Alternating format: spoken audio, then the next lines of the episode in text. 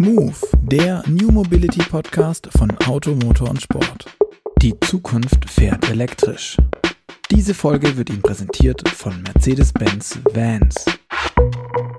Hallo und herzlich willkommen zu Move, dem New Mobility Podcast von Auto, Motor und Sport. Mein Name ist Luca Leicht und mit mir hostet diesen Podcast auch heute wieder einmal der Leiter der Online-Redaktion, Gerd Stegmeier. Deswegen sage ich Hallo und herzlich willkommen, Gerd. Schön, dass du da bist. Hallo Luca, na, alles klar bei euch im Schwabenland?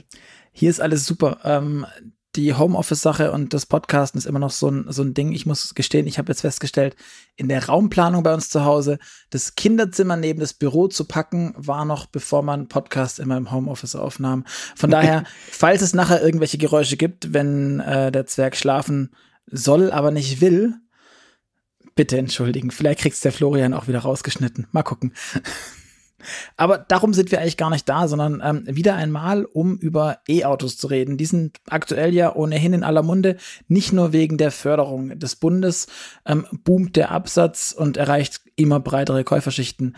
Ähm, deswegen wollen wir heute noch ein bisschen genauer in die Schlüsseltechnologie der E-Mobilität äh, einsteigen mit dem Thema Batterie. Und damit haben wir, ähm, ich habe mehrfach gelesen bei der Recherche, der Gott der Batterie oder der Batteriepapst.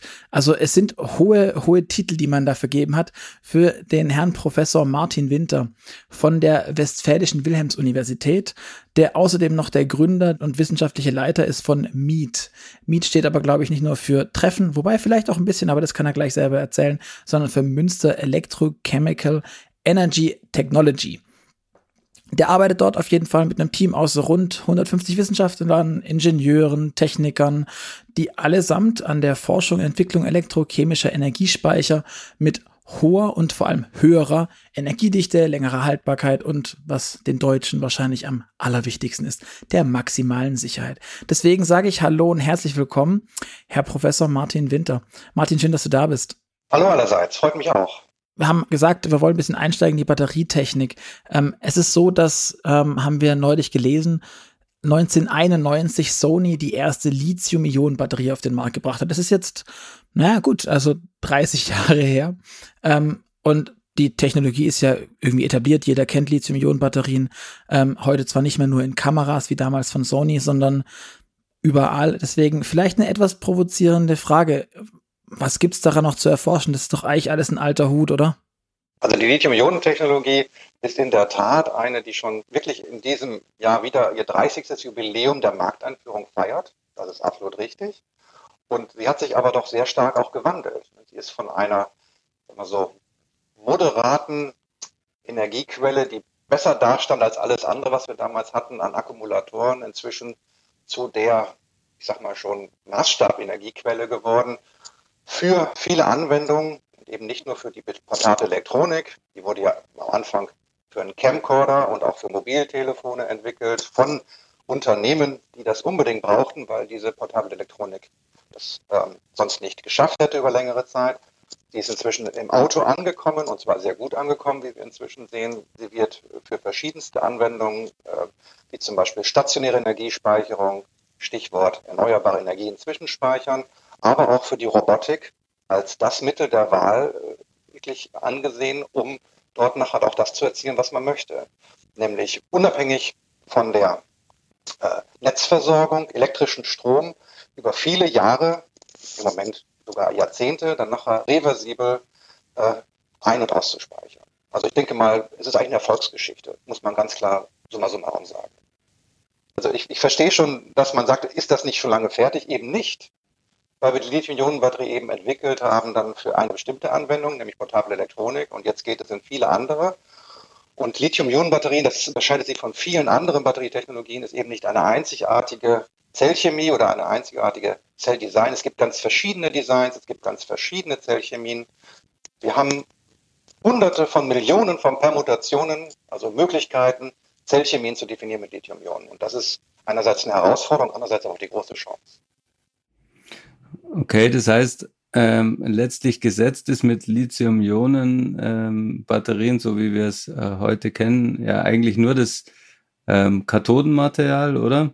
Und ähm, alles drumrum, ähm, was man sonst noch so braucht, ähm, ist noch offen. ähm, welche Arten, also der Kombinationen oder Permutationen, wie du es genannt hast, ähm, bieten denn aus deiner Sicht das größte Verbesserungspotenzial? Also ich sag mal so, die, die Konstante in der heutigen Lithium-Ionen-Technologie ist die Graphit-Anode. Das ist im Prinzip in, in jeder Lithium-Ionen-Batterie drin. Dann gibt es verschiedenste Kathodenmaterialien. Bekannt ist zum Beispiel Eisenphosphat, sogenannte Nickel, Mangan, Kobaltoxide, NMCs, auch Lithium-Kobaltoxid. Das ist so der erste, erste Kathodenmaterial in den ersten Lithium-Ionen-Batterien, wird auch immer noch verwendet in der portablen Elektronik. Das sind im Prinzip verschiedenste Varianten. Da gibt es noch bei Tesla zum Beispiel Nickel, Kobalt, Aluminiumoxide. Inzwischen wird Aluminium auch mit Mangan kombiniert. Man muss sich das so vorstellen, man hat einen großen Baukasten an verschiedenen Verbindungen und Elementen und die können immer wieder neu kombiniert werden, auch auf der Kathode. Und so eine Kathode kann auch sehr komplex zusammengesetzt sein. So komplex, dass dann eben dann bestimmte Komponenten auch gar nicht mehr genannt werden, weil sie nur noch in sogenannten Dotierungsanteilen, also ganz kleinen Mengen drin sind. Und dann gibt es den Elektrolyten. Elektrolyt, der eigentlich so eigentlich eine Mischung ist aus verschiedenen Komponenten wie ein Cocktail, den kann man auslegen, dass er bei niedrigen Temperaturen gut funktioniert. Den kann man auslegen, dass er bei hohen Temperaturen gut funktioniert. Den kann man auslegen, dass er nicht brennt. Und den kann man auslegen, dass er dann, also auch dann sehr hohe Leistungen garantiert, zum Beispiel Schnellladefähigkeit macht. Wo wir wirklich Abstriche machen müssen, und das ist ja genau das, was uns in der Forschung bewegt, ist, kriegen wir das alles in einem. Also dieses, der Alleskönner, das ist eigentlich das, was gewünscht ist. Wanted ist der Alleskönner. Und das im Moment zu realisieren, das ist eigentlich die große Herausforderung bei Lithium-Ionen. Und das bei immer mehr Anwendungsbereichen, die dazukommen. Aber ist das, ist das Auto jetzt, ähm, was das angeht, eine, eine, in Anführungszeichen, eine sehr besondere Herangehensweise oder, oder sehr besondere Einsatzzweck für, für einen Lithium-Ionen-Akku? Ähm, weil, ich meine, eine Kamera wird auch bewegt, ein Auto ist auch bewegbar. Ähm, man könnte sagen, ein Elektronikgut ist auch irgendwie ein Auto. Ähm, also warum ist es so besonders? Warum macht man da auch so einen riesen Bohai drumrum? Und warum kann ich nicht einfach viele dieser Sony-Akkus nebeneinander packen und in ein Auto rein und fertig. Brauchen wir einfach zu viel Energie im Auto oder äh, um es mal ganz vereinfacht zu fragen? Also, die Frage ist absolut berechtigt, ähm, weil es geht ja letztendlich darum, das wollten wir anfangs erklären, wo geht die Reise hin und warum müssen wir überhaupt noch reisen, sind wir nicht schon angekommen. Und äh, das ist eben das, dass wir im Moment versuchen, die Scheren zu schließen. Es ist im Moment so, und das ist wirklich so, das kann jeder, glaube ich, gut verstehen, wenn man mehr Energie in die Sache reinpackt, dann kann das unsicherer werden. Also wie bekommen wir es hin, nachher bei gleichem Gewicht und gleichem Platzbedarf dann nachher trotzdem mehr Reichweite zu bekommen und die Batterie bleibt sicher. Das muss man zusammenbekommen. Wie bekommen wir es hin, dass ein System, was eigentlich ausgelegt ist, von Anfang an auf hohe Energiedichte, also es war wirklich dazu da, dass Mobiltelefone möglichst lange funktionieren, bevor man es wieder auflädt. Mhm. Wie kriegen wir das hin, dass es dann nachher auch einen Akkuschrauber antreibt? Dass es dann nachher ein, ein Auto auch beschleunigt? Denn es ist wirklich so, es gibt Hochleistungs-Lithium-Ionen-Batterien, es gibt Hochenergiebatterien. Fürs Auto ist eben, das ist sozusagen die Königsanwendung an der Stelle. Hier brauchen wir die hohe Leistung, damit wir beschleunigen können. Und das über einen sehr weiten, sag ich mal so, Kilometer pro Stunde Bereich. Dann brauchen wir die hohen Energien, weil Reichweite ist immer ein Thema. Und das Ganze sollte dann möglichst dann bei niedrigen Temperaturen, bei hohen Temperaturen und auch dann nachher bei unterschiedlichen Ladezuständen sehr gut funktionieren. Und das richtig einzustellen, wie ich das versucht habe anfangs zu erklären, über die richtige Mischung von Chemie, aber auch Design. Also dass man sagt, die Elektroden werden so gebaut und die Materialien sind so und so zusammengesetzt. Das ist die Herausforderung. Also ein sehr multidimensionales Problem, wirklich. Was ist denn aus deiner Sicht, Martin, erfolgversprechender im Hinblick auf die Entwicklung neuer Lithium-Ionen-Batterien? Also geht es mehr um die Stoffe, ähm, also die Materialien, die du angesprochen hast? Oder ist vielleicht sogar das Packaging, also die Anordnung der einzelnen Komponenten vielversprechender und man kriegt da mehr Leistung äh, womöglich raus? Also beispielhaft äh, hatte ich genannt, ähm, die Lithium-Eisenphosphat-Batterie vom BYD. Ähm, Lithium-Eisenphosphat ist ja als besonders sicher bekannt, aber war bislang nicht so sehr für hohe Energiedichte gestanden. Ähm, und BYD hat es jetzt geschafft, es so hinzukriegen, dass es für automobile Anwendungen auf jeden Fall ausreichend ist. Also Packaging oder neue Materialkombinationen? Was ist aus deiner Sicht der Weg, der mehr Erfolg verspricht in Zukunft? Also das ist genau die richtige Frage, weil die, die richtige Antwort wäre jetzt, wir müssen dort einen ganzheitlichen Ansatz machen. Also die Batteriezelle kann nur gut funktionieren, wenn die Materialien vorher richtig dafür das Zelldesign ausgewählt wurden.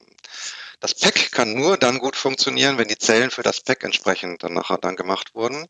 Und man kann auch genau das andersrum sehen. Also eine Zelle, die ist im Prinzip auch dann nachher dann äh, nur so gut, nicht nur wie die Materialien sind, und die Materialien können auch nur in einer guten Zelle ihre entsprechenden Eigenschaften dann nachher entfalten. Also die Antwort ist, der, der ganzheitlich denkt, der von dem Pulver und den Flüssigkeiten bis zum Komplettsystem, also zum Beispiel dem Auto, das nachher dann durchdenkt, der hat die größten Chancen, dann das Maximale herauszuholen. Performancemäßig muss man sagen, das ist sehr, sehr abhängig von der Zellchemie, was nachher dann entscheidender ist. Da gibt es sicherlich auch Gewichtungen. Also bei Eisenphosphat wurde ja schon gesagt, da ist chemiemäßig da eigentlich schon die Fahnenstange erreicht, aber man kann packmäßig, also über das Design der Anwendung im System dann nachher dann einiges herausholen und die Vorteile aus diesem System mitnehmen. Sprich eben die besondere thermische und Überladesicherheit, die Lithium-Eisenphosphat gegenüber anderen Materialien hat. Kostenmäßig ist es einfach so, dass man sagen muss, ich sag mal so 70 bis 80 Prozent einer Elektrofahrzeugbatterie äh, sind Zellkosten und davon 70 bis 80 Prozent sind Materialkosten. Also da kommt man an den Materialien gar nicht vorbei, dass man die dann optimiert kostenmäßig. Sicherheitsmäßig ist das Gleiche. Also man kann schlechte Materialsicherheit durch gute Packsicherheit ausgleichen. Stichwort Batteriemanagement, thermisch, mhm. elektrisch, mechanisch. Aber am besten wäre es natürlich, eine intrinsische Materialsicherheit zu haben. Dann könnte man beim Pack auch nachher runterfahren und sagen, da brauchen wir das gar nicht dann entsprechend und können sparen. Ich glaube, das BYD-Design, was da jetzt gerade erwähnt wurde, ist ja nicht von mir gekommen, sondern von euch. Das ist ein sehr schönes Beispiel. Was ist denn ähm, der, der Preistreiber beispielsweise? Welches Material? Du hast gerade eben gesagt, dass beim Material, das macht 70 Prozent dieser 70 Prozent ähm, der Batterie letztendlich aus. Wo, welche Materialien lohnt es sich am ehesten einzusparen? Und lass mich vorneweg raten, es wird das sein, dass man am schwierigst weglassen kann, oder? Ja, also da sind wir ja in einem sehr interessanten Spannungsfeld drin. Also auf einer Seite ist es eigentlich immer die Kathode. Die Kathode enthält das, das Kobalt, sie enthält auch das Nickel, sie enthält auch andere Metalle, die nicht äh, sehr günstig sind, aber in kleineren Anteilen. Und sie enthält auch das Lithium. Übrigens heißt es Lithium. Und ähm, ja, also das ist eine gute Frage, die können wir dann noch beantworten. Das ist wirklich eine schöne Frage. Ähm, wobei das auch wieder geografisch ist an der Stelle die Antwort. das trifft sich sehr gut eigentlich zu dem, was wir vorher besprochen hatten. Ähm, und das ist eben so, jetzt sagen wir mal, bei, bei den Materialien kann man schon sagen, dass die Kathode dort so sich dahin bewegt, sage ich mal so, dass sie mehr als 50 Prozent der Gesamtmaterialkosten ausmacht. Also ungefähr 30 Prozent der Zellkosten ist Kathode. Das muss man einfach sagen. Und jetzt bewegen wir uns dahin, dass wir sagen, wir wollen weniger Kobalt, weil das ist teuer. Wir wollen weniger Nickel, weil das ist auch teuer, nicht so teuer wie Kobalt. Wir wollen das ersetzen durch Materialien, die günstiger sind. Lithium sollten wir nicht reduzieren, weil die Zahl der Lithium ähm, äh, oder die, die Menge des Lithiums macht nachher dann die Kapazität der Batterie aus. Also das ist ein wichtiger Parameter für die Reichweite und auch für die Leistung. Das heißt also, wir gehen runter mit den Materialkosten, machen die Materialien billiger. Und dann kommt die Frage, und wer will das nachher noch recyceln, wenn da nichts Wertvolles mehr drin ist? Ja. Aber das ist eine Frage, die wir dann später lösen können. Aber das tut sich gerade auf, diese Sache, weil ich meine, wenn wir nachher in, in ein bestimmtes Gut nachher nichts mehr reinpacken, was nachher irgendwie ähm, ein, ein Geschäftsmodell für die Nachverwendung nachher dann erlaubt, dann äh, können wir sie so, da muss man sich irgendwas einfallen lassen, dass sie trotzdem recycelt werden. Auch, auch ein, ein Ansatz, den ich so noch nicht gesehen habe. Wir müssen quasi was Wertvolles da drin irgendwie verbuddeln, damit hinterher jemand den Abfall haben will. Ähm, sehen wir aktuell ja auch gerade, die, die DAT hat, glaube ich, eine Studie Ende 2020, glaube ich, veröffentlicht.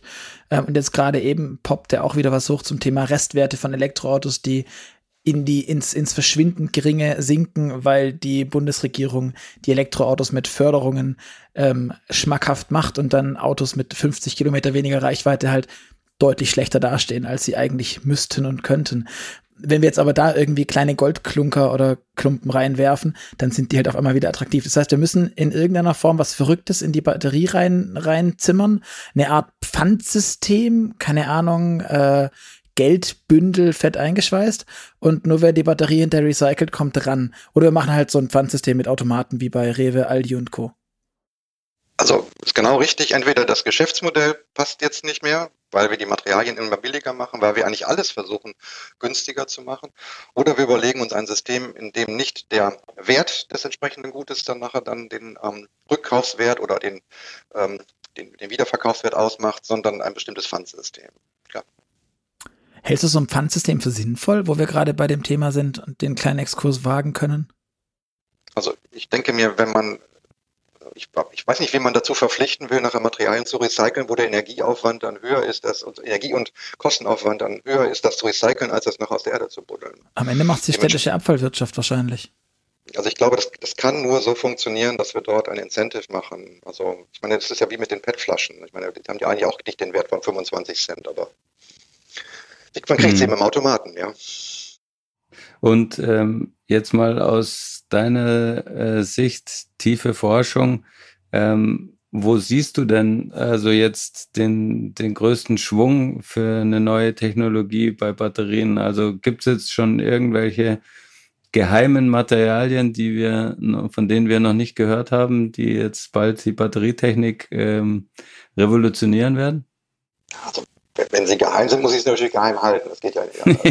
das ist ärgerlich. Das das wäre unfair. Ne? Aber ah, ja? mal ganz salopp gesagt, wir haben drei Forschungsstränge, Lithium-Ionen-Batterien besser, billiger und sicherer machen. Riesenforschungsstrang. Äh, auch, da gibt es auch einige Hürden, wo ich sagen würde, da müssen wir nochmal einen richtigen Heureka-Effekt haben. Das ist also nicht nur einfach äh, Optimierung und, und, sag ich mal so, und, und, und Verbesserung von existierenden, sondern wir brauchen da und dort auch wirklich noch, ähm, insbesondere die, die Kombination von Materialien, nicht nur eine Anode, eine Kathodelektrolyte, sondern eine Kombination aus den dreien, die es nachher macht.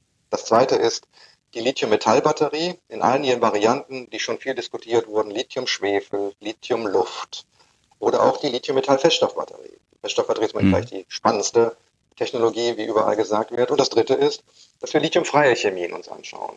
Also da gibt es ja verschiedene Metalle, die da immer wieder aufpoppen. Also Natrium ist sehr populär, Magnesium, Zink also im Prinzip Materialien, die einen ganz anderen Mechanismus haben, als wir ihn von der Lithiumchemie kennen. Diese drei Stränge zu verfolgen, kann man sich insbesondere dann leisten, wenn man genug Geld hat für die Forschung.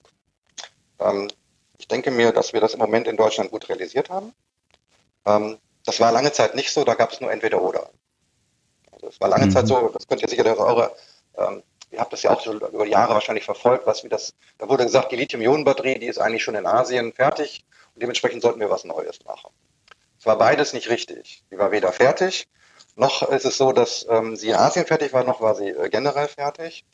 Und ähm, das, das, andere ist, dass Leute sagen auch, ja, Lithium-Ionen funktioniert so gut, warum soll man dann noch was anderes machen? Auch das ist nicht richtig, weil wir haben bei Lithium-Ionen ja noch Defizite, die wir immer weiter, sag ich mal, ähm, abbauen müssen.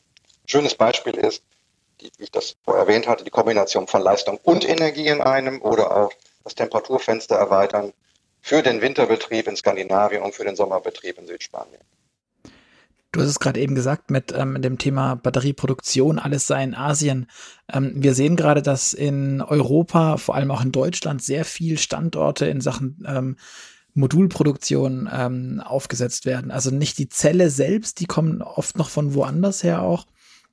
Aber ganz viel soll in Europa stattfinden.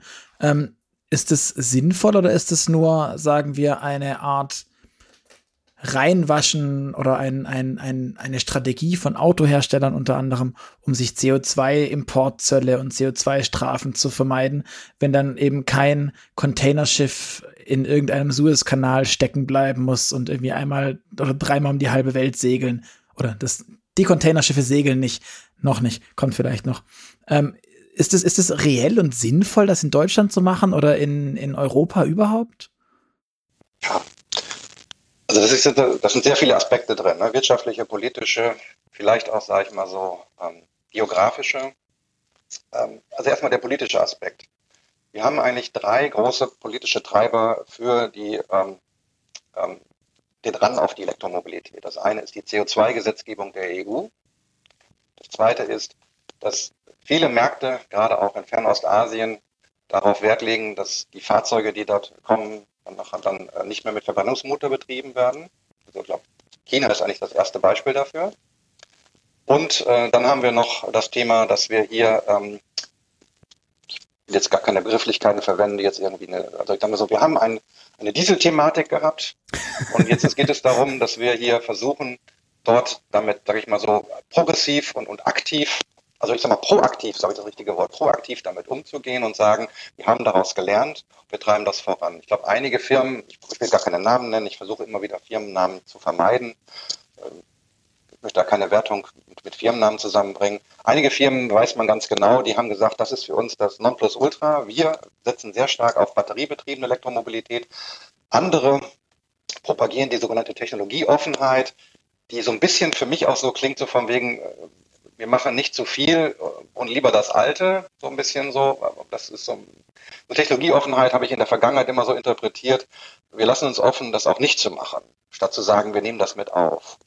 Generell muss man sagen, dass bis 2015 im September, wo dann die Dieselthematik dann nachher dann uns wieder gewahr wurden, man muss jetzt fairerweise sagen, eigentlich hätten wir es schon vorher wissen müssen, weil alle Testergebnisse mit Verbräuchen ähm, die wir haben, haben, zeigen ja, dass die Autos deutlich mehr verbrauchen, auch deutlich mehr emittieren, als das, was in den Tabellen steht. Das war also jetzt gar nicht so neu.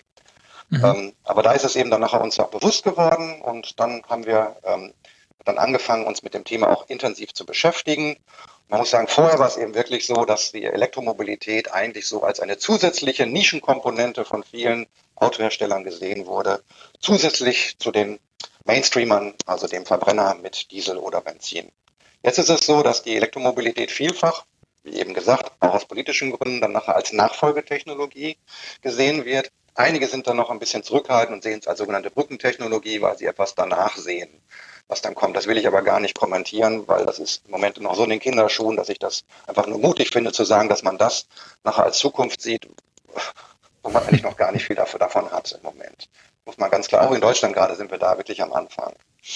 Ähm, dann haben wir das Thema Geografie. Ne? Also mal ganz salopp gesagt, das, was hier aufgebaut wird in Deutschland, das ist im Moment sind Firmen, die aus den USA und aus Fernostasien kommen. Die haben was schon in Osteuropa aufgebaut und bauen jetzt was in Deutschland auf. Warum? Zum einen wollen die Automobilisten hierzulande dann eine Produktion haben, wo sie sagen können, da haben wir unabhängig davon, was politisch passiert, welche Sachen es gibt, was so in der Welt passiert, haben wir immer Zugriff drauf. Zum anderen ist es so, dass Batterien einfach auch Energieinhalt haben. Gerade Lithium-Ionen-Batterien muss man, nachdem man sie zusammengebaut hat, auch schnell dann nachher sogenannte Formierung durchführen. Das heißt, man muss sie laden, entladen, in eine Kondition bringen, die ihnen erlaubt, dann nachher auch dann nachher länger zu halten. Das ist einfach so, das gehört sich so, sonst funktioniert das nicht so gut. Das heißt also, sie müssen dann relativ schnell irgendwo schon in einen geladenen Zustand gebracht werden und dann will man eben keine langen Transportwege haben, wenn man dann Lithium-Ionen-Batterien in einem äh, energetischen, so angehobenen Zustand hat. Dann wollen die einfach den, das vermeiden. Also das ist, glaube ich, sehr, sehr logisch, dass man hat. Zum anderen ist es so, Zulieferer vor Ort geben eine gewisse Sicherheit für den Anwender. Ich glaube, das ist ein ganz wichtiger Punkt. Ja, und dann ist noch die, die technologische Sache. Also wenn man jahrelang sagt, wir halten uns alle Optionen offen, gleichzeitig aber nur an den alten Optionen, die man schon lange erprobt hat, festhält, dann muss man einfach sagen, ist man noch später dran mit dem Thema. Ich glaube, das ist auch hausgemacht. Das heißt aber, wir sind jetzt irgendwie auch trotz allem ein bisschen hinterher, um das, ähm, also danke für diese lange und ausführliche Antwort, die meiner nicht einfach gestellten Frage, weil sie so facettenreich war. Ähm, das heißt, wir sind aber hinterher, um das zusammenzufassen, ähm, sind gerade am Aufholen. Es ist vor allem ein politisches Thema und ein Lieferkettenthema. Ähm, aber was mir noch ein bisschen fehlt, ist die Sache, lohnt sich's auch preislich tatsächlich? Macht das ein Elektroauto nicht unendlichst teuer? Also wir fangen ja jetzt auch in Deutschland, also warum kommt alles per AliExpress, wenn ich was zu heim, daheim für, mein, für meinen Lötkasten baue? Das kommt alles per AliExpress aus China. Selbst wenn ich es bei Amazon kaufe, steht da dran, Artikelstandort China. Und wenn ich Glück habe, liegt es schon in irgendeinem Container im Hamburger Hafen und wird offiziell noch als China verortet. Ähm, macht es Sinn, solche Produkte, die man dort billiger, sicherlich unter anderen Umständen, ökologisch, menschenrechtskonform etc. pp. Aber ist es wirtschaftlich sinnvoll, das hier zu machen in, keine Ahnung, Ostdeutschland, in Salzgitter, in, in der Pfalz, wenn, wo, wo Saft, eines meiner Lieblingsunternehmen äh, äh, von PSA, die es wirklich Saft genannt hatten, dass sie Elektroautos mit Batterien versorgen wollen. Ähm, Macht es Sinn, das hier zu tun? Hier im Hochlohnland Deutschland? Also ich, ich möchte das jetzt mal auch wieder aus, aus meiner subjektiven Wahrnehmung beantworten. Das erste ist, ich glaube, wir haben jetzt gerade festgestellt, Corona hat dabei in Anführungsstrichen geholfen, also wirklich in Anführungsstrichen geholfen, dass wir hier vor Ort eine gewisse Grundversorgung für bestimmte Gutgüter brauchen. Also Technologieautarkie und Produktionsautarkie ist ein großes Thema geworden. Mhm. Das ist das Erste. Das ist, hat nichts mit Kosten zu tun, sondern es hat damit dann zu tun, welche langfristigen und das ist mehr als Geld, Kosten, sag ich mal so, oder, oder, oder Schaden, Schaden ist vielleicht das bessere Wort, Schaden trägt eine Volkswirtschaft, mhm. wenn sie sich nur darauf verlässt, dass wichtige Industriegüter nur im Ausland produziert werden. Mhm. Also ich bin ein großer Fan davon zu sagen, wir hier in Deutschland sollten fähig sein, für alles das, wo wir nachher dann eine entsprechende Industrie auch haben und was für uns auch nachher dann als Volkswirtschaft und als, als, als Gesellschaft wichtig ist, sollten wir hier an der Stelle das Know-how haben. Und wenn wir das Produktions-Know-how nicht haben, dann sollten wir es zumindest in irgendwelchen akademischen Instituten so verankert haben, dass es uns niemals verloren gehen kann, wenn wir es brauchen sollten, weil wir zum Beispiel irgendwo in irgendeiner Lieferkette nicht mehr angeboten sind, mhm. die außerhalb unseres Landes liegt. Das ist meiner Meinung nach eine Sache, die dann, wo der Schaden dann nachher auch große Kosten verursachen kann, auch wenn es dann nachher vielleicht mehr Invest ist, als wenn man es irgendwo anders dann nachher günstig bezieht. Mhm. Das zweite ist, die Lithium-Ionen-Batterie ist ja im Moment in einer sogenannten zirkulären Wertschöpfung drin. Oder zirkuläre Wirtschaft ist vielleicht auch noch ein anderer Begriff. Das heißt, wir fangen an mit Materialien, gehen dann zu Zellen, Batterien, Autoanwendungen, vielleicht noch ein zweites Leben im Keller oder der stationären Speicherung, dann geht es ins Recycling und dann werden recycelte Materialien wieder eingesetzt und gehen in den Kreislauf zurück. Wenn wir diesen Kreislauf dann nachher dann diese Kreislaufwirtschaft haben wollen, das bedeutet auch, dass wir dann große Teile der zukünftigen Lithium-Ionen-Batterien oder generell jeder Batteriechemie selbst herstellen werden mit unseren eigenen Materialien, weil wir alte Autobatterien zu neue Autobatterien machen. Auch da Autarkie. Und man muss ganz klar sagen, ein großer Teil des Geldes und des Energieeinsatzes geht in die das, äh, das Buddeln der, der Mineralien aus der Erde.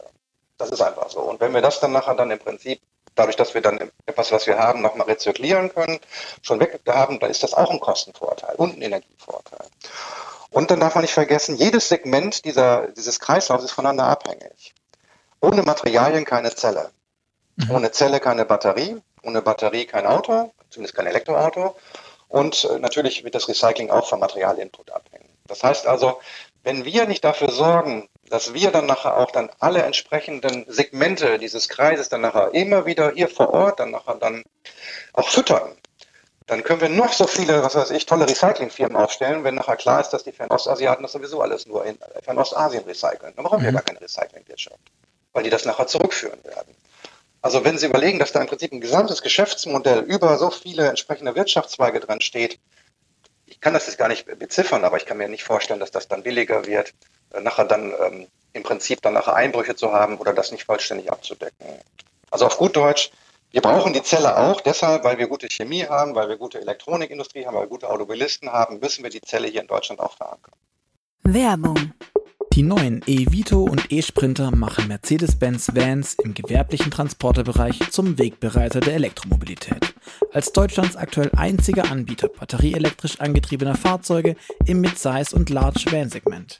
Mit der geplanten elektrisch angetriebenen Variante des Citan wird Mercedes-Benz Vans hier zum Full-Range-Anbieter. Und dank der EQ Ready App können Sie einen elektrischen Van ganz entspannt mit dem Smartphone Probe fahren. Die App zeichnet Strecken auf, analysiert das individuelle Mobilitätsverhalten und berechnet den theoretischen Energieverbrauch, um so ein Fahrprofil zu erstellen, das verrät, ob ein elektrischer Van für Ihr Business in Frage kommt. Die elektrischen Vans von Mercedes-Benz Vans zeigen, dass sich lokal emissionsfreies Fahren, überzeugende Fahrleistungen, Komfort und niedrige Betriebskosten bestens kombinieren lassen. Du hast vorhin auch gesagt, dass der, dass der Forschungsstand hier in Deutschland relativ gut ist. Ich meine, in, ähm, in, der, in der Vorrecherche ein altes Interview gelesen zu haben, muss irgendwie um 2005 oder 10 gewesen sein, hast du gesagt, dass ähm, es man früher viel gemacht hat und dann eine Weile nichts mehr und ähm, man jetzt langsam wieder auf, auf Kurs ist. Aktuell, wie sieht's da in deiner Richtung aus? Ähm, du arbeitest in einem Forschungsinstitut, leitest eines. Ähm, ihr seid in der Regel angewiesen entweder auf Drittmittel oder auf das Geld, ähm, das wir alle zahlen, also Steuern, Staat. Ähm, wie sieht's da aus? Findest du, dass der Staat das aktuell ausreichend füttert, das Thema? Oder muss da noch mehr gehen? Oder müsste die Industrie stärker rein? Also wer ruht sich auf wem aus vielleicht? Also ich leite sogar zwei Forschungsinstitute. Entschuldigung. Ich habe noch das Helmholtz-Institut Kleiner hatten wir es nicht. Das Helmholtz-Institut Münster, äh, was auch nochmal so 70 Mitarbeiter hat, das eine Außenstelle von Forschungszentrum Jülich ist, was wir hier haben in Münster. Ich wollte es nur sagen, einfach weil dann, wenn das jemand hört, von meinen Jülicher Kollegen, der wird sagen. Ich würde sagen, nicht, dass sich jemand ausgeschlossen fühlt. Ja, absolut, genau das, das ist Das wollen wir nicht. Ja, das ist immer, möglichst, immer möglichst viele mitnehmen, auch wenn das Boot dabei sehr voll wird. Das funktioniert am besten. Solange es nicht untergeht. Eben. Aber ähm, ich meine, was soll man dazu sagen? Das erste ist, wir haben wirklich hier in Deutschland, ich meine, ich, ich war ja bis 2008 in Österreich. Ich bin hier am 4. Februar 2008, Rosenmontag 2008 nach Münster gezogen. Ich weiß das noch, alle Leute äh, sind auf der Straße und tragen Masken und haben Spaß und ich habe Möbel reingeschleppt. Und du hast nicht verstanden. Das Bild. Und ja, genau, habe es nicht verstanden. Genau. Und ähm, unterschätzt den Münsteraner Karneval nicht, by the way. Und ähm, äh, dann, ähm, sage ich mal so, haben wir dort wirklich angefangen, vielleicht 2005, 2006 die ersten Pläne zu machen. Das erste große Verbundprojekt von mal, damals noch aus Österreich geleitet. Äh, hier in Deutschland habe ich damals auch initiiert. Das erste akademische Verbundprojekt, das hat so 2007 angefangen. Und ich sage mal so, wenn ich überlege, wie wir damals angefangen haben und wie wir Kolleginnen und Kollegen, die damals, sag ich mal so, sehr gute Chemie gemacht haben, aber eben keine Batteriechemie, wie wir die dann nachher dann dazugeholt haben und wie die sich jetzt entwickelt haben und in welcher Breite sie das entwickelt hat, kann ich nur sagen, wir können alle sehr stolz darauf sein und das muss ich sagen als Team, dass wir aus diesen Anfangsjahren, die wirklich auch mühsam waren, dann nachher so eine breite Forschungslandschaft hier aufgestellt haben und das über alle Technologie, Reifestufen und über eben die Chemie und die Ingenieurswissenschaften und ähm, auch Wirtschaftswissenschaften inkludiert. Inzwischen sogar Gesellschaftswissenschaften sind mit dabei. Also das ist schon eine sehr breite Forschungslandschaft, um die uns auch einige beneiden worum sich uns sicherlich alle beneiden, das habe ich nur in Deutschland gesehen, da versuchen uns andere jetzt auch dann nachher danach zu eifern, ist, dass wir eine strukturierte Forschungslandschaft haben. Also gerade das Bundesministerium für Bildung und Forschung hat sich da sehr engagiert. Jetzt gab es einige Jahre, wo das so ausgesehen hat, gerade so 2013, 14, weil die Automobilindustrie damals nicht so richtig mitgezogen ist, wo man gesagt hat, das mit der Batterieforschung wird wieder verebben. Dann kam eben dann für uns jetzt sagen glücklicherweise die Dieselthematik auf. Und dann ist das wieder nach vorne getrieben worden. Also das sind im Moment wirklich die goldenen Jahre der Batterieforschung, der Batterieforschungsförderung auch.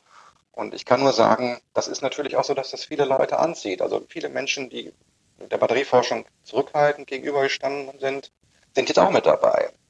Das muss man einfach dann auch bewerten, was nachher rauskommt, ob das gut ist, weil viel hilft nicht immer viel. Aber ich sage mal so, wenn wir es richtig machen, zu, zukünftig wird es uns nie wieder passieren, dass wir in der Batterieforschung blank dastehen, wie das vielleicht 2005 der Fall war. Okay. Also ähm, du hast jetzt viel gesprochen über Ökonomie ähm, bei Elektroautos und bei Batterien und über die Forschung und wie viel Geld und Anstrengung dafür notwendig ist. Was ich jetzt noch gar nicht so deutlich rausgehört habe, Martin, ist, ähm, wie, wie schätzt du eigentlich ähm, die Ökologie des Gesamtsystems Elektroauto ein. Also das ist ja nach außen hin das, warum wir das alles machen, möglichst CO2-neutral Auto fahren zu können.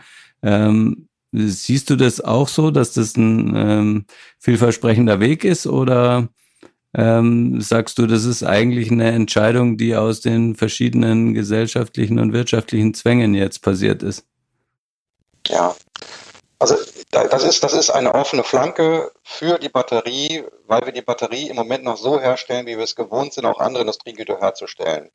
Nämlich, das muss man einfach sagen, wir sind noch nicht so weit, ohne Rücksicht darauf, was ist die Energieeffizienz und was ist die Emission dabei. Das ist einfach so, das ist aber, glaube ich, nicht nur bei der Batterie so, es ist vielfach so. Wir sind gerade dabei, das umzustellen. Es gibt große Chemiefirmen, die sagen, sie wollen ihre Chemieprozesse, die unheimlich energieintensiv sind, umstellen auf elektrischen Strom. Weil elektrischen Strom kann man aus erneuerbaren Energien dann machen. Ich möchte das mal vielleicht so ein bisschen abschichten. Ich hoffe, das hilft auch. Ich will es nicht kompliziert machen, ich will es einfach nur strukturieren. Das erste ist, wir haben die Zeit, sag ich mal so, bevor nachher dann Materialien zu Batteriezellen und Batteriekomponenten und ähm, ähnlichem verbaut sind. Da geht es darum, wo holen wir das her, aus welchen äh, Salzsohlen holen wir das her, aus welchen Bergen holen wir die Erze und sowas.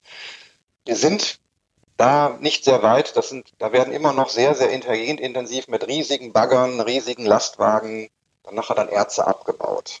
Das muss man einfach sagen. Und das ist nicht nur für Batterien der Fall, das ist eigentlich für alle entsprechenden Werkstoffe, die wir haben, der Fall. Und natürlich holen wir uns dann die entsprechenden äh, Rohstoffe dafür aus Ländern, die diese Rohstoffe dann verkaufen. Und da muss man ganz klar sagen, da gilt dann auch wieder die Marktwirtschaft. Also da, wo am wenigsten, sage ich mal, so Kosten auftreten für begleitende Maßnahmen wie zum Beispiel Arbeitsschutz oder Umweltschutz, treten auch die geringsten Kosten auf. Dementsprechend äh, wird dort also auch dann nachher dann bevorzugt gekauft. Das ändert sich immer mehr. Also es gibt, es gibt Bewusstseinswandel, der wird auch von der Öffentlichkeit eingefordert, aber wir müssen sagen, das braucht Zeit, bis das implementiert wird. Diesen Teil, also vom Erz, sage ich mal so, bis zur bis zum Pulver oder zur Flüssigkeit, die man in die Chemie einbaut.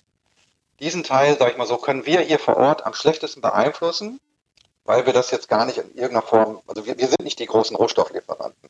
Wir können aber als Kunden Einfluss darauf nehmen, dass die Rohstofflieferanten an der Stelle dann nachher ökologischer und auch ethischer das Ganze dann machen. Das ist also auch eine Aufgabe, die wir an der Stelle übernehmen können, wenn wir es wollen.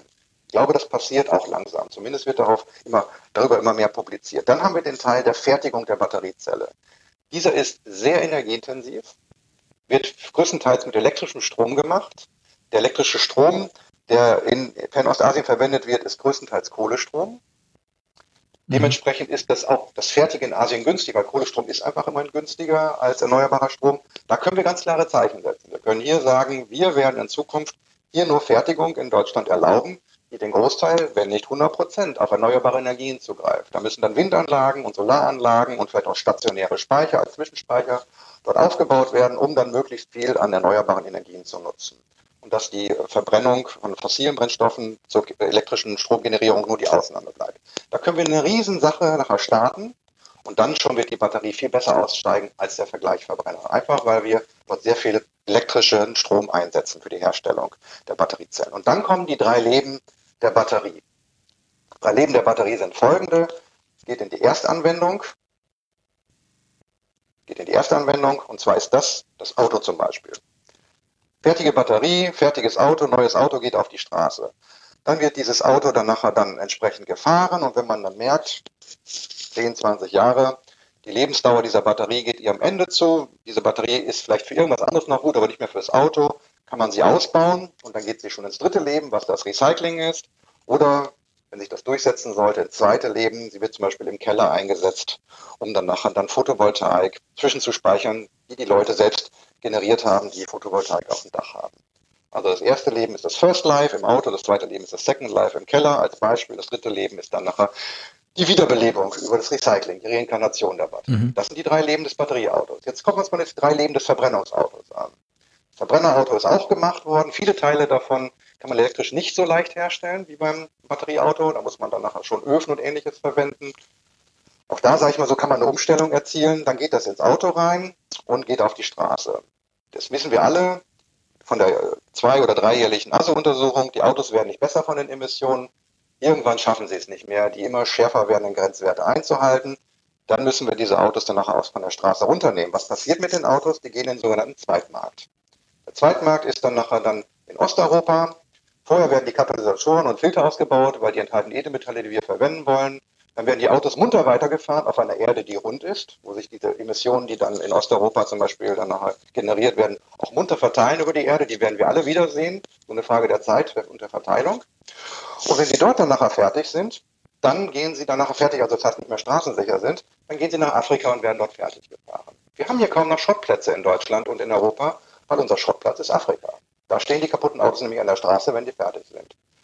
Und ich sag mal so, wenn ich die drei Leben von einem Elektroauto vergleiche und der Batterie und die drei Leben vom Verbrennungsmotor, ich finde das jetzt gar nicht so unsympathisch, wie die Batterie da aussteigt.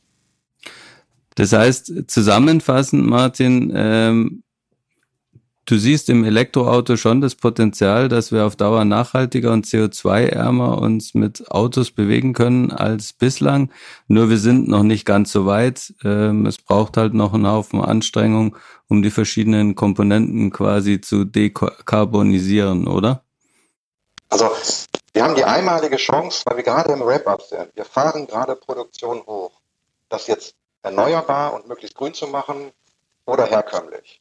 Wenn wir es erneuerbar machen, dann wird das Elektroauto auf allen, auf allen Belangen, wie gesagt, mit Ausnahme dieser Erzgewinnung, die ich jetzt mal separat halten wollte, werden wir auf allen Belangen besser aussteigen als das, als der Verbrenner. Insbesondere auch dann, wenn wir erneuerbar dann nachher die Wiederaufladung machen. Wenn wir das nicht tun sollten, wenn wir auf herkömmliche Produktionstechniken setzen, dann wird es immer einen, einen, einen, Kampf geben, den das Elektroauto wahrscheinlich auch gewinnen wird, aber dann wird der Vorsprung nicht so deutlich sein wie in dem Szenario, was ich zuerst genannt habe.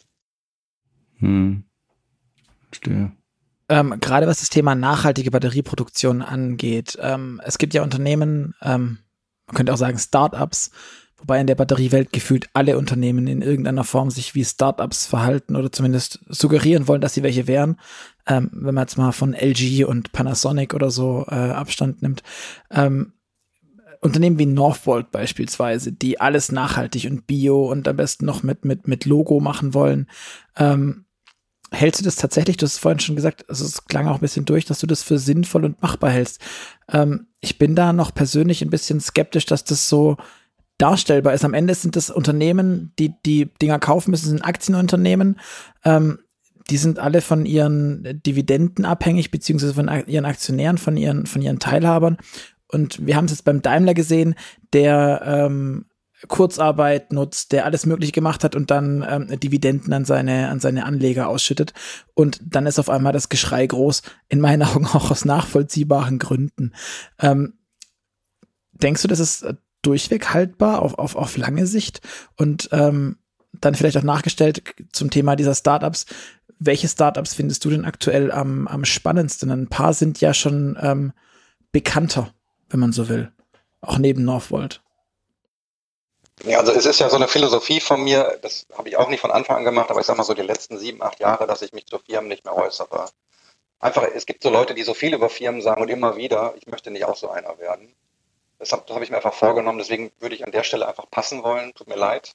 Was ich aber sagen möchte ist, um das vielleicht ein bisschen allgemeiner zu sagen, klar wird jemand, der lokal eine Firma aufbaut, seine Standortvorteile nehmen. Wenn ich wo, irgendwo bin, wo ich sehr viel erneuerbare Energien habe, weil ich zum Beispiel sehr viel Wasserkraft habe, das nutze ich doch, das nehme ich doch mit.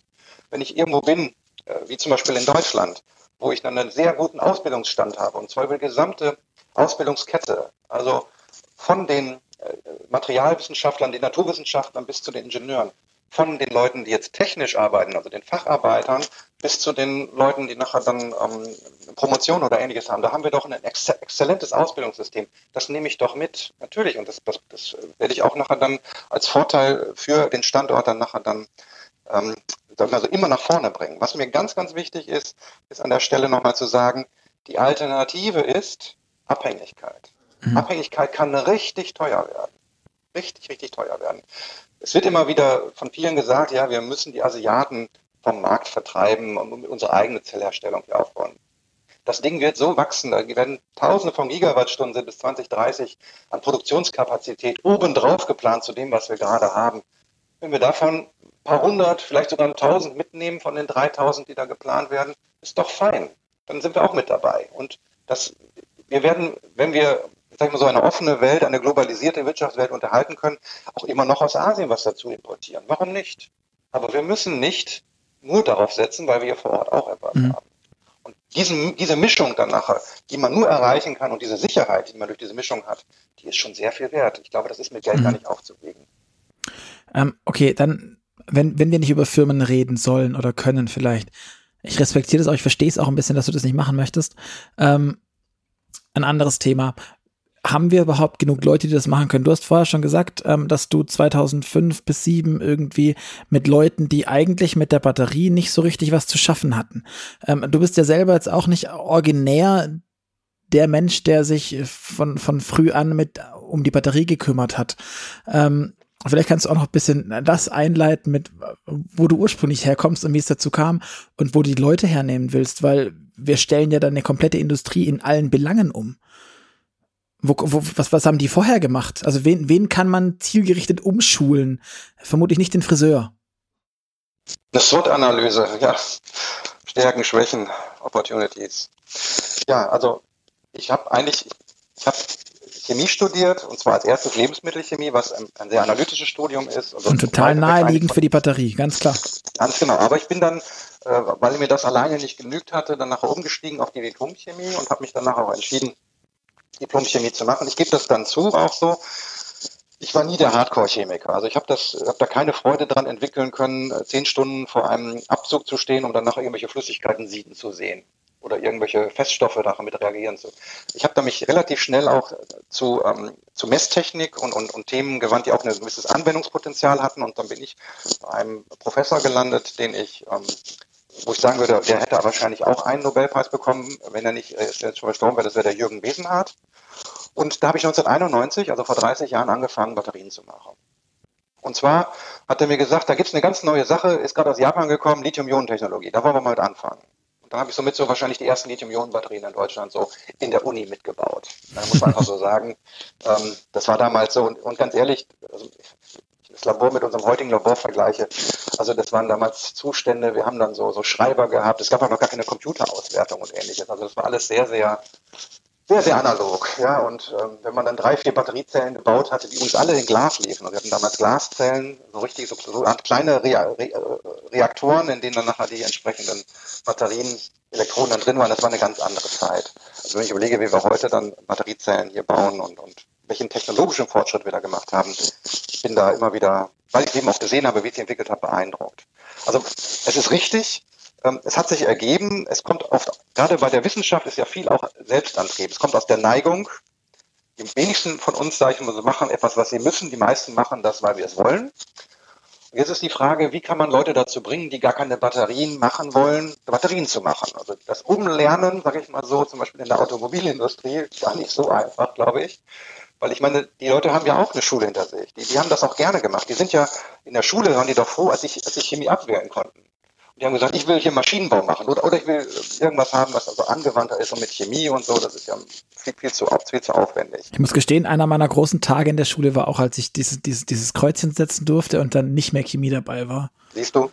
Im Nachhinein bereue ich es ein bisschen, muss ich gestehen, aber in dem Moment hat sich richtig gut angefühlt. Ja, da hast du recht. ich sag mal so, ich sag mal so, äh, ähm, Chemie ist, wenn man wenn es trotzdem klappt. Ne? Das ist eben auch eine Sache, wo man sehr viel Frustrationstoleranz arbeiten muss. Aber ich, ich glaube, dass wir jetzt hier eine, also ich kann nur sagen, als wir hier angefangen haben in Münster, und das war damals so wirklich ein, es gab damals schon, es gab damals schon Forschungsinstitute, aber nicht so viele Universitäten, die sich damit beschäftigt haben. Und inzwischen, also ich habe über 100 Doktoranden. Äh, ich habe auch hier jede Menge Jungwissenschaftler, sogenannte Postdocs, die hier sind, die alle ihre Karriere machen wollen. Ich habe jetzt gerade wieder einen Kollegen, wo ich vorgestern erfahren habe, dass er eine Professur bekommen hat, ähm, hier ähm, mit der Bewerbung. Also das verbreitert sich. Jetzt ist die Frage, haben wir die Zeit dafür? Da muss ich nur sagen, an der Stelle, als wir 2010 darüber geredet haben, wie kriegen wir den Standort Deutschland aufgebaut? Da wurde gesagt, jetzt müssen wir erstmal die Industrie unterstützen und wir müssen schauen, dass die Industrie nachher dann das Thema angeht. Die Universitäten, insbesondere der Ausbildungsteil, der wurde sehr klein gehalten. Also bei der sogenannten NPE, der Nationalen Plattform Elektromobilität, war der größte Teil der Ausbildung Weiterbildung. Also nicht mhm. Ausbildung an Bildungsstätten wie Universitäten, sondern oder Fachhochschulen, sondern wirklich dann Weiterbildung äh, von Leuten, die sich zum Beispiel mit Elektrotechnik beschäftigt haben, dass die dann nachher auch Hochvoltspeicher zum Beispiel dann nachher betreuen können. Mhm. Solche Sachen. Jetzt ist es so, dass wir immer mehr dann nachher auch sehen, dass unsere Kolleginnen und Kollegen, die wir haben, dann schon, bevor sie ihre Doktorarbeit zusammenschreiben, zu sehr guten Konditionen in die Industrie wechseln können, weil sie einfach sehr nachgefragt sind. Das ist einerseits gut für die Kolleginnen und Kollegen, weil die in jungen Jahren dann schon eine sehr schöne Anstellung mit Perspektive haben. Aber das macht für die Forschung kaputt. Für uns ist es schwierig, weil wir immer wieder mit uns auf junge Leute, junge, junge Leute dann nachher dann ähm, anheuern müssen. Also es ist selten so, dass wir ähm, alle Projekte mit Menschen bedienen können, sondern wir müssen manchmal auch einfach sagen, jetzt, okay, das Projekt ist da, wir verstehen, dass wir es gerne machen würden, müssen erstmal jetzt jemanden, müssen die Stelle ausschreiben, weil vor Ort ist jetzt gar keiner da, weil mhm alle Projekte sind belegt. Das ist schon richtig. Also absolut richtig. Wir hätten damals 2010 ein 200 Millionen Ausbildungsprogramm loslegen müssen, um mal zu schauen, dass wir das möglichst verbreitern. Mhm. Jetzt vielleicht ein bisschen kritisch, ich weiß nicht, ob ich jetzt zu viel lange rede, aber einfach mal sagen, ein Großteil des heutigen, der heutigen Förderung geht in Forschungsinstitute und nicht in Universitäten. Dementsprechend ist der Ausbildungsanteil auch dann nachher relativ, muss man einfach so sagen.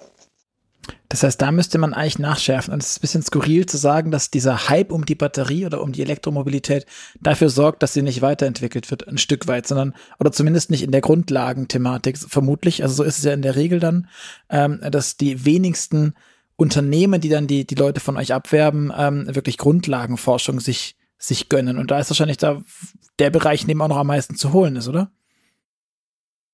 Also Grundlagenforschung ist ein weiter Begriff. Also ich würde jetzt, viele meiner Kolleginnen würden sagen, was wir, Grund, was wir als grundlegend bezeichnen hier bei uns am MIET oder auch am Helmholtz-Institut, das ist für die nicht grundlegend genug.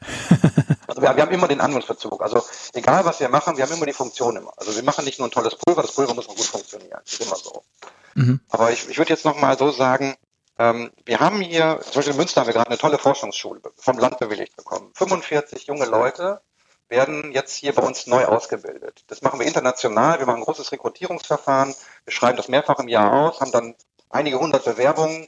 Letztes Mal hatten wir, glaube ich, 280 und wir werden, wir werden dann in einem kompetitiven Interviewverfahren, schauen auch die Lebensläufe an, da haben wir acht Leute ausgewählt. Also wirklich, wo wir sagen, das sind, wir wollen die Besten der Besten machen. Aber wir müssen das auch machen, wenn wir 45 Leute, wenn das begrenzt ist.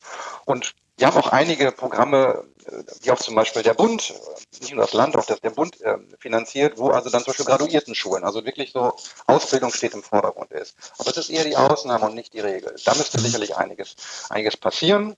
Ähm, das Thema Grundlagenforschung in der Industrie, würde ich sagen, je besser die Industrie begreift, dass ein ganzheitlicher Ansatz eben von den Pulvern und Flüssigkeiten bis zum fertigen Auto notwendig ist, desto mehr stecken die auch dann nachher Geld in die Grundlagenforschung. Also machen auch mit uns was zusammen.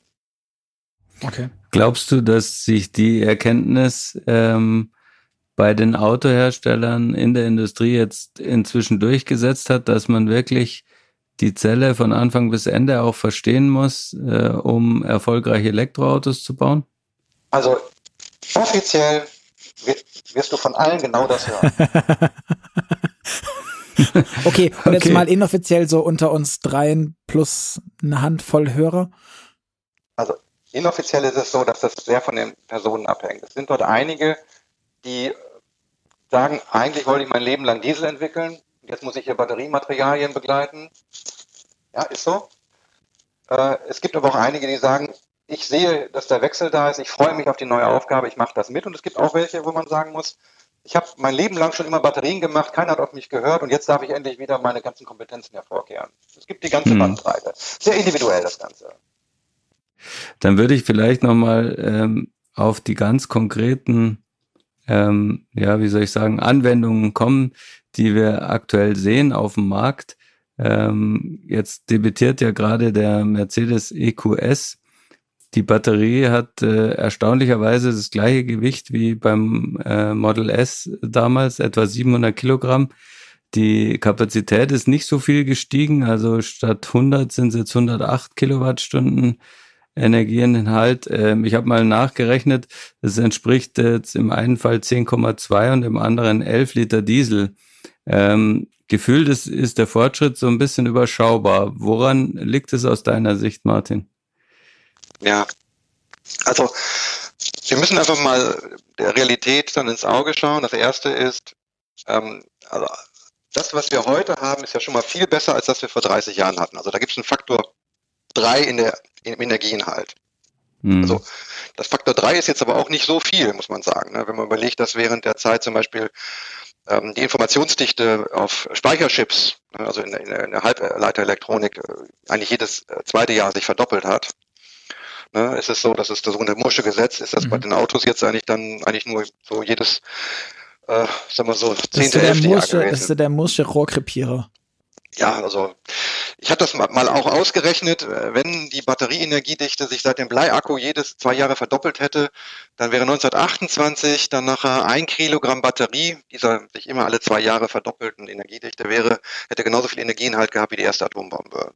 Also man, das Mursche Gesetz für, das Mursche Gesetz für Batterien ist, ist auch nicht ganz so passend an der Stelle. Ne? Jetzt bin ich ein bisschen dankbar, dass es nicht so war. Ja, genau. Und ähm, dieser, dieser Truck, den Tesla da angegeben hat mit seiner, ich glaube, inzwischen haben die es wieder reduziert, aber wir haben es damals noch für eine 3000 Kilogramm Batterie berechnet, der hätte genauso viel Energie gehabt wie eine Supernova. Ja, also mit dieser Verdopplung dann entsprechend, aber erst im Jahr 2100. Also mit den entsprechenden Verdopplungen, die dann statt sind. Also mhm. damit hätte man dann noch neue Universen schaffen können mit solchen Batterien. Ähm, beziehungsweise alte abschaffen. Und ähm, das ist also, das Mursche Gesetz für Batterien ist also wirklich an der Stelle, das, das hinkt der Vergleich. Ja, woran liegt's? Also wir haben, das versuche ich immer so zu erklären, wir haben zwei unterschiedliche Mechanismen. Wenn wir jetzt uns Lithium-Metall anschauen, das ist Hochenergie, ja, also höher geht's fast gar nicht. Das liegt zum einen an der Spannung und zum anderen, weil es sehr leicht ist. Leicht ist wichtig. Ne? Und wenn wir das Lithium-Metall anschauen, das hat ungefähr den gleichen theoretischen Energieinhalt wie Benzin. Mhm. Ja, also da sind 5%, Prozent Unterschied ungefähr. In der, in der, ist das Benzin besser. Mhm. Okay. Jetzt ist es so, dass äh, Lithium elektrochemisch umgesetzt wird. Das ist ein anderer Mechanismus, als wir es thermisch haben mit dem Verbrenner. Ne, das heißt, mhm. thermische Verbrennungsprozesse haben immer schlechtere Wirkungsgrade. Das heißt, eigentlich sollte eine Batterie mit Lithium-Metall immer höhere Reichweiten haben als ein Verbrenner. Einfach weil wir höhere äh, äh, Konversionsgrade, also Wirkungsgrade haben bei der Umsetzung. Warum ist das in der Praxis nicht so?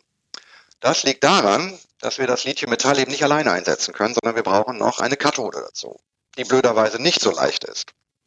Jetzt nehmen wir mal eine mhm. ganz leichte. Wir nehmen mal den Sauerstoff aus der Luft, ne? also eine Lithium-Sauerstoffzelle. Ne? Sauerstoff ist ungefähr ähm, mehr als also fünfmal so schwer ungefähr wie Lithiummetall. Also auf jeden Fall, sagen wir mal, viermal so schwer wie Lithiummetall ist es ist richtiger. Viermal so schwer wie Lithiummetall. Das heißt, die haben schon mal viermal das Gewicht vom Sauerstoff dabei. Und es ist jetzt so, dass sie dann anders als beim Verbrenner die Verbrennungsprodukte, die den Sauerstoff enthalten, nicht einfach nach außen schleusen, sondern sie müssen die an Bord speichern. Das heißt, die Batterie wird immer schwerer und schwerer, weil sie wollen die ja wieder aufladen. Sie wollen ja aus der Lithium-Sauerstoff-Verbindung nachher dann, wenn das Auto fertig gefahren ist, wieder Lithium-Metall und Sauerstoff machen. Der Sauerstoff wird danach wieder rausgeschleust beim Wiederaufladen. Das heißt, die Batterie wird immer schwerer und schwerer. Auf gut Deutsch, jede Batterie hat einen Minuspol und einen Pluspol. Ein Auto hat immer nur einen Minuspol. Der Tank ist an Bord, der Sauerstoff aus der Atmosphäre, der wird immer so mitgenommen. Und der geht auch nur durch, der wird nur durchgeschleust, wird verbrannt. Und daraus entsteht dann CO2 und Wasser. Wenn wir auf dem Auto, wenn wir ein Auto auf dem Mond betreiben würden, keine entsprechende Atmosphäre, kein Sauerstoff, kein irgendwas, dann müssen wir den Sauerstoff mitschleppen, eigenen Tank dafür.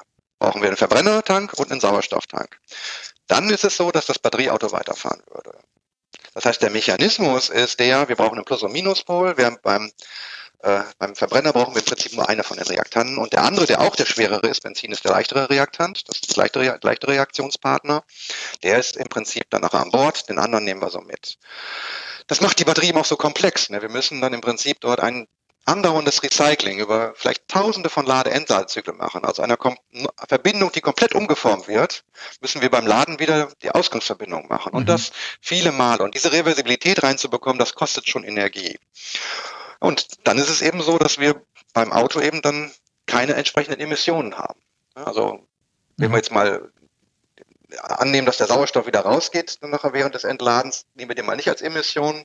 Das haben wir eben dann nachher beim, beim Verbrenner nicht. Wenn man jetzt, mhm. das muss man sich mal wirklich durchrechnen, das, ich finde das immer ganz schön durchrechnen, 100 Gramm CO2 pro Kilometer, das schaffen die wenigsten Autos. Und was ich, die, die großen, jetzt die ganz großen, die Flaggschiffe der, der Luxusfirmen, die machen 500 Gramm CO2 pro Kilometer in echt. Ne? Hm. Das heißt, ein halbes Kilogramm CO2 pro Kilometer. Zwei Kilo, also ein, zwei Kilometer schon ein Kilogramm CO2. Wenn man das alles mitschleppen würde, irgendwo Ballon hinterher schalten würde und es mitschleppen würde, dann würde der Gewichtsvorteil des Benzins schnell vorbei sein, nicht wahr? Weil man den Ballon ja die ganze Zeit hinterherziehen muss mit den entsprechenden Sachen. Oder allein der Luftwiderstand Aber, des Ballons. Ja, man kann das ja. Ganze sehr, sehr schön einspinnen. Man kann auch dann sagen, dann, wenn CO2 kein Gas wäre, sondern ein schwarzes Pulver, dann würde es auf die Straße dann nachher rieseln und wir müssen das alles wegfegen, dann würden wir es merken, was das ist. Es ist wirklich so, ja. dass wir da einen anderen Prozess haben. Also es ist so, jetzt kann man aber sagen, dass die, dass die ähm, erheblich bessere Effizienz vom E-Antrieb. Wir haben jetzt vorhin vom Model S oder Gerd, du hast vom Model S und dem EQS gesprochen. Da haben wir, ähm, wenn man das hochrechnet, quasi 30 oder 33 Liter Diesel im Tank. Ähm, wann und welcher Technik könnten Batterien das dann erreichen? Das ist der dreifache Energiegehalt. Also quasi wie ein 100 Liter Tank, wenn man so will. Kann man das so gegenrechnen? Und wenn ja, wie? Ganz oft wird gefragt, wie weit können wir denn in Zukunft fahren, und ich kann nur sagen, im Prinzip unendlich, Sie müssen nur eine ganz große Batterie hinten einbauen und vielleicht nachher sogar einen eigenen Anhänger für die Batterie haben. Aber wenn wir jetzt die Batterie mal so ungefähr so groß lassen, wie sie jetzt ist, und nur dann nachher dann die Inhalte verändern. Das heißt, wir machen bessere Zellen, wir machen, wir nehmen hochenergetischere Materialien und wir schauen auch, dass wir nachher dann das Batteriesystem nachher dann massiv reduzieren. Was übrigens mhm. auch, da können wir gleich nochmal drüber diskutieren, das deutsche Geschäftsmodell auf den Kopf stellen würde, weil mhm. ein komplett reduziertes Batteriesystem würde keine Wertschöpfung mehr in Deutschland hinterlassen. Okay. Aber nehmen wir mal an, wir würden das wirklich hinbekommen, das Batteriesystem mit den ganzen Kühlen und den ganzen Managen, das können wir alles in Zukunft dann nachher massiv reduzieren oder sogar auslassen. Wenn das alles zusammenrechnen, also Material, Zell und, und Batterielevel, dann kann man davon ausgehen, mit heutigen Zellchemien, ja, und jetzt nicht theoretisch, sondern praktisch, kann man davon ausgehen, dass wir nochmal drei Viertel mehr Reichweite haben, als das wir heute haben. Mhm. Also es kann bis zu 75 Prozent besser werden, vielleicht sogar verdoppelt werden. Okay. Ja, das ist, das ist möglich.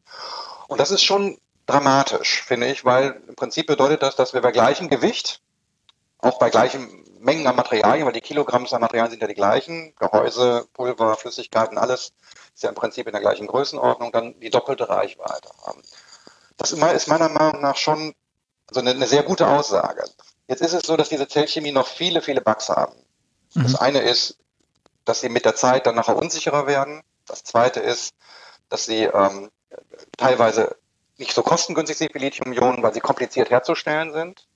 Oder weil sie Materialien enthalten, die wir im Moment noch nicht entsprechend in großem Maßstab so haben, also Skalierungseffekte, dass sie dann günstig genug sind. Mhm. Und das Thema Lebensdauer ist eben auch eins immer wieder, was kommt. Die Lithium-Ionen-Technologie hat eben diesen einmaligen Vorteil, dass über die richtige Betriebsstrategie, meine, Sie können ja heute eine Kellerbatterie kriegen mit 20 Jahren Garantie. Die kriegen Sie ja nicht die Garantie, weil das ja. Ding das nicht hat, sondern das ist dann die Regel. Ne?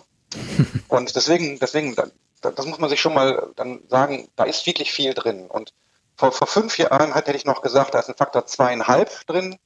Heute, nachdem wir uns schon weiterentwickelt haben, ist nochmal ein Faktor, sag ich mal so, vielleicht großzügig gerechnet Faktor 2 drin bei den Reichweiten. Mhm. Und es muss morgen nur einer von meinen Kolleginnen und Kollegen die neue Idee haben und schon sind wir über das wieder hinaus. Weil wir ja wirklich auch am Anfang sind. Gerade auch in unserem Land. Man kann jetzt hier nicht sagen, dass wir eine große Schule der Batterieforschung haben. Wir haben hier vor circa 15 Jahren angefangen, Aufbauarbeiten zu machen. Mhm. Profitieren davon immens. Jetzt geht es darum, daraus nachher dann auch dann nachher dann die nächsten Schritte abzuleiten. Und die hatte ich ja schon erwähnt. Äh, und ich, ich muss ganz ehrlich sagen, ich bin da sehr optimistisch. Wir müssen einfach uns auch angewöhnen, dass wir, wenn wir sowas aufbauen, dann nachher die Batterie nicht als Standalone haben. Wir brauchen auch eine Infrastruktur. Und wir müssen damit leben, dass eine Batterie sich anders fällt als ein Verbrenner. Wurde ja gerade hier von Gerd schon angemerkt auch, oder von dir, Luca, dass die, ähm, die Effizienzen von ähm, Batterien ähm, besser sind als die von Autos. Das ist natürlich ein Riesenvorteil, weniger Verlust. Andererseits beim Verbrenner bedeutet der Verlust Wärmeproduktion. Mhm. Also ein ein Auto, einen Verbrenner warm zu bekommen im Winter ist nicht schwer, nämlich einfach die Abwärme. Ne? Beim Batterieauto wegen der guten Effizienz ist es deutlich schwieriger, da muss ich Batterieenergie nehmen. Mhm. Verstehe. Ähm, aber wäre es da nicht ein, ein, möglicher Ansatz, das genau umzudrehen ähm, und zu sagen, okay, wir lassen die Batterie ein Stück weit so, wie sie ist und kümmern uns ähm, noch verstärkt ums Schnellladen.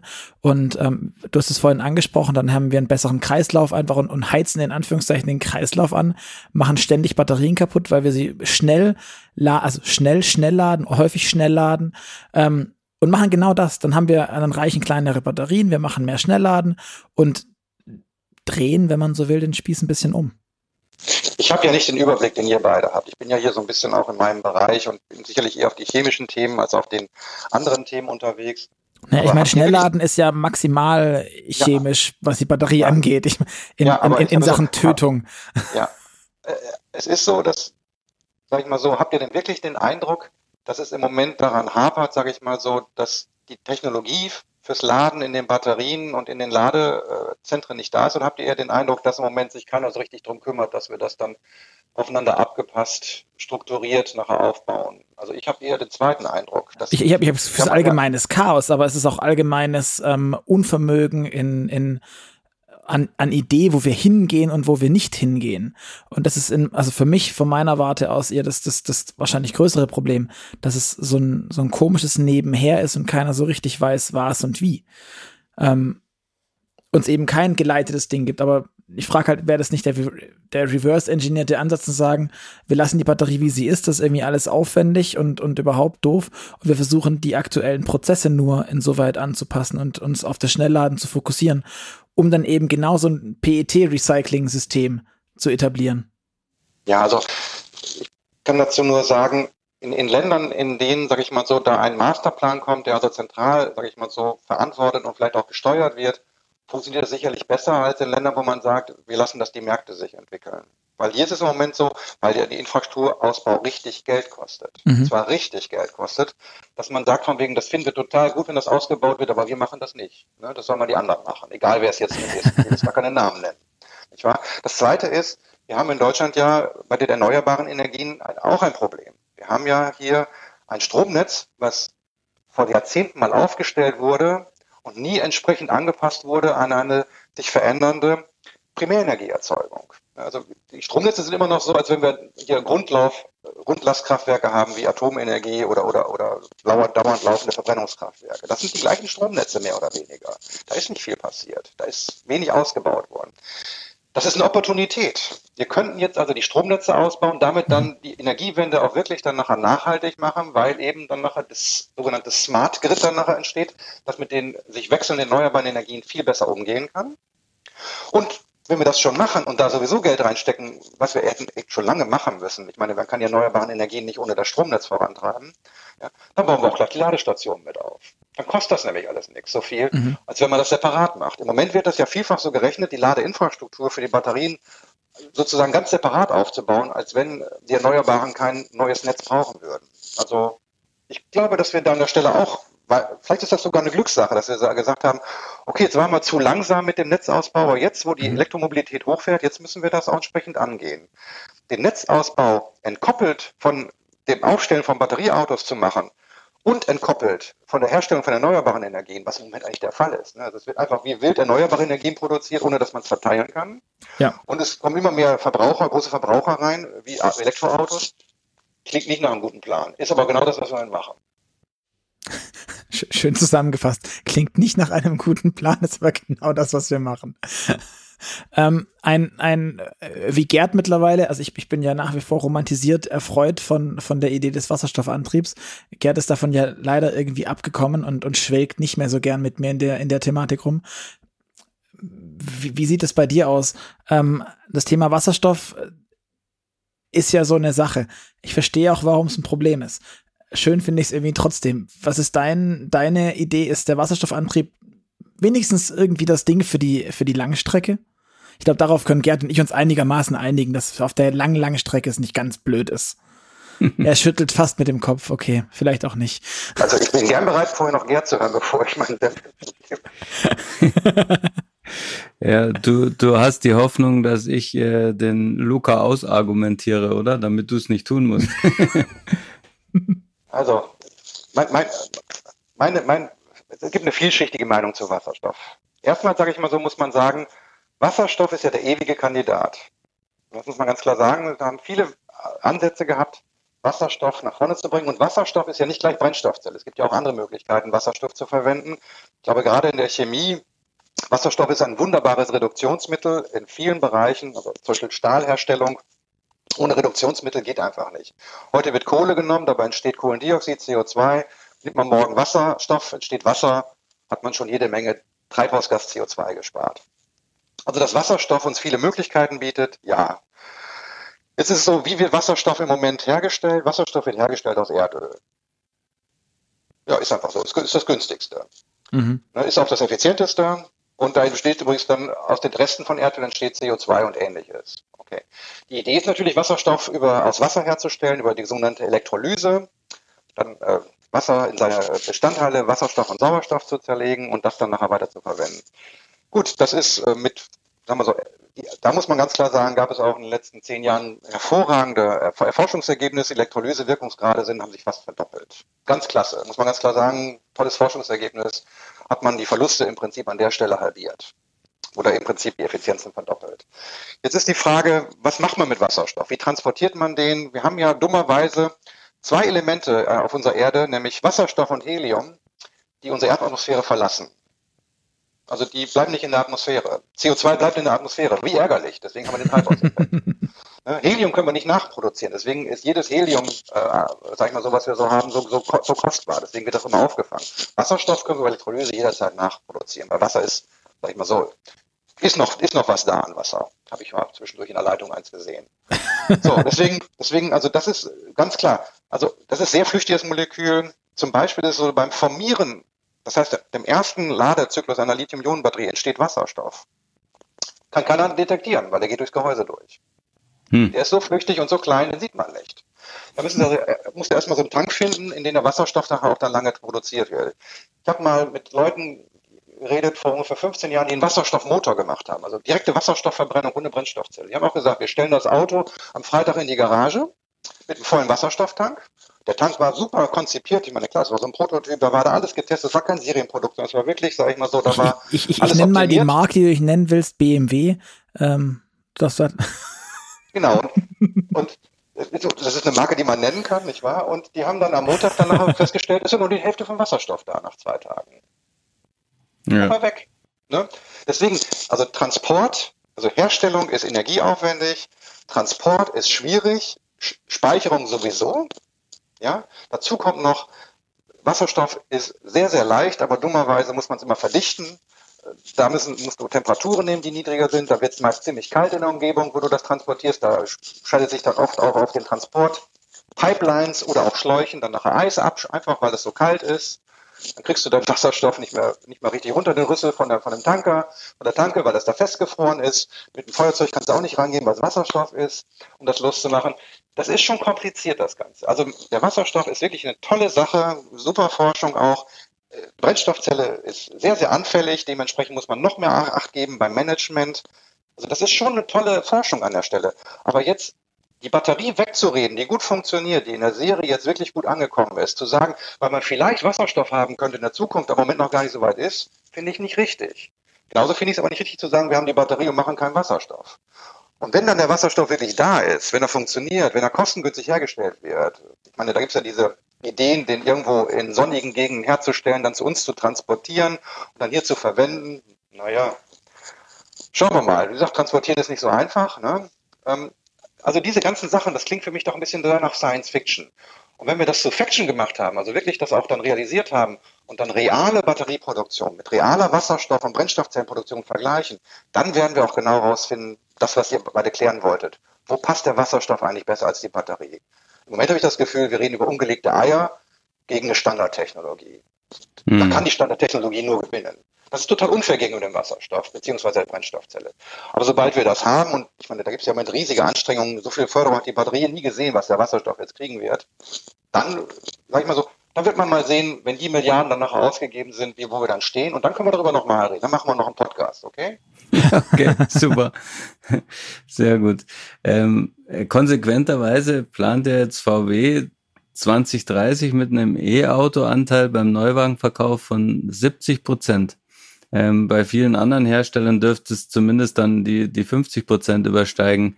Wie ist denn deine Vision von, von der E-Auto-Batterie dann im Jahr 2030, sagen wir mal, bei Kosten, Energiedichte, Reichweite, Haltbarkeit und Schnellladefähigkeit? Was, was wäre so jetzt deine Vorstellung, die, die auch noch so ein bisschen realistischen Hintergrund hat? Was, was darf man davon träumen? Okay, für Lithium-Ionen-Batterien kann ich diese Annahmen mal geben. Okay? Reichweite ja. hatten wir besprochen.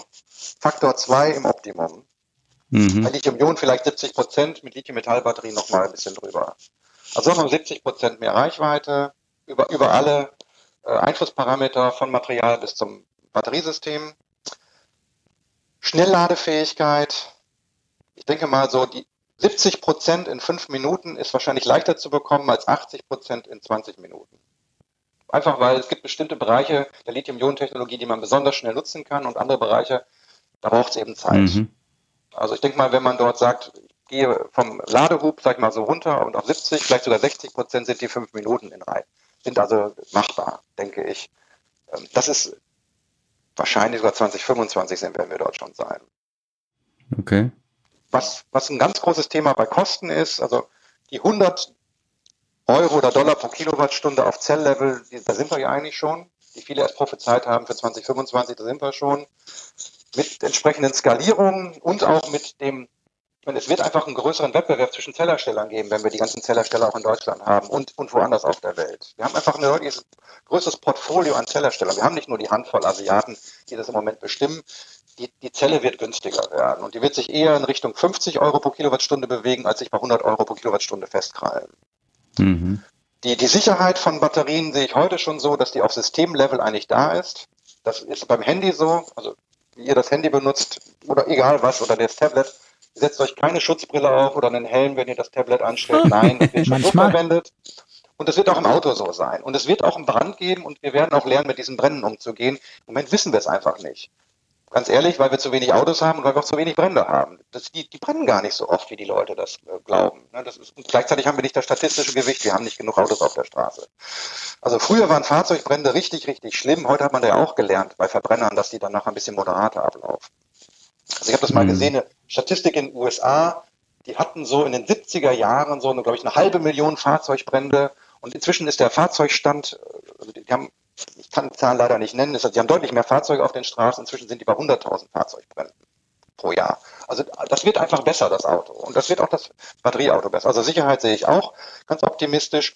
Lebensdauer haben wir heute schon die 20 Jahre und ich denke mal, dass wir in Zukunft noch mehr lernen werden, einfach weil wir auch dann diese tollen Computer haben, diese vielen Daten auswerten können. Stichwort maschinelles Lernen. Wir werden viel mehr Daten haben, wir werden genau lernen, von den Fahrerdaten, die ja heute schon überall mitgenommen werden, egal welches Auto, Verbrenner oder, oder, oder Elektroauto, die Fahrerdaten werden ja aufgenommen. Wie fährt man eigentlich am besten, um so ein Auto lange, möglichst lange laufen zu lassen? Diese Daten werden hm. wir mitnehmen, werden wir auswerten mit einem riesen Big Data und Machine Learning Ansatz kriegen wir das dann auch hin. Auch da werden wir viel dazulernen. Das heißt, die Lebensdauer wird auch nur nach vorne gehen. Zumindest für die Lithium-Ionen-Chemie. Mhm. Das heißt aber auch, Luca, für dich, ähm, den Wasserstoff, von dem du träumst, den brauchen wir dann nicht mal mehr für große Reichweiten, weil 70 Prozent plus. Ja, ja, ähm, ist schon okay. Ich weiß, es ist immer dasselbe. ich versuche es jedes Mal wieder mit dem Wasserstoff und das ist ähm, schade. Ich, ich finde es etwas traurig. Ich finde es irgendwie so nett und es ist nicht, weil ich großer Fan der Hindenburg bin und, und gerne Dinge sehe, die lichterloh brennen. Ähm, ich finde irgendwie die, die Idee, dass da Wasser rauströpfelt, dufte. Ich weiß auch nicht. Ja. Also das möchten wir vielleicht noch einmal eine halbe Sekunde nochmal, ich will den Wasserstoff nicht schlecht reden, aber was hilft denn eine Technologie, die eigentlich nicht serienreif ist, im Moment mit einer Technologie zu vergleichen, die gerade den riesen Serien Ramp-up macht? Das ist unfair. Deswegen lass den Wasserstoff noch mal ein bisschen erforscht werden und dann schauen wir. Dann okay. gibt's, da gibt es einen neuen Vergleich. Komm, wenn, wenn, wenn ich dann in Rente bin, dann äh, ist, ist der Wasserstoff an dem Punkt wie, wie die Sony-Batterie in 91. Das heißt, ich habe wahrscheinlich relativ wenig von der von der Nutzbarkeit am Ende. Aber vielleicht fliegen wir dann auch zum Mars, weil weil Musk irgendwie recht hat oder so. Und dann brauchen ja. wir wieder die Reichweite, weil das ist eine andere Reichweite. Ja, ja, also jetzt wird sehr fantastisch. Ja. Aber ich sag mal so, ähm, es ist wahrscheinlicher, dass es äh, Wasserstoff gibt als eine sichere Rente, oder? okay. okay. Ähm, das ist doch schon mal was. Mit dem einen habe ich mich nämlich schon abgefunden. okay. Ich finde, das ist auch ein ganz äh, schönes Schlusswort für den inhaltlichen Teil. Ähm, Martin, wir haben dich eh schon lange aufgehalten. Am Schluss unseres Podcasts gibt es aber immer noch so einen, einen Teil aus A-B-Fragen. Ähm, die stellt traditionell der Luca, wenn er denn dabei ist bei dem Podcast. Es geht darum, ähm, er liest dir zwei Alternativen vor und du entscheidest dich möglichst schnell für die eine oder die andere und sagst dir einfach. Was dir eher ähm, zusagt. Okay, Luca, schieß los. Also bist du mehr so der Typ äh, Streamingdienst oder CD und Schallplatte? Streamingdienst. Ich wollte gerade sagen, das war jetzt nicht schnell. Ähm, aber zum Thema Schnelligkeit. Ferrari oder Tesla? Tesla. Apple oder Google?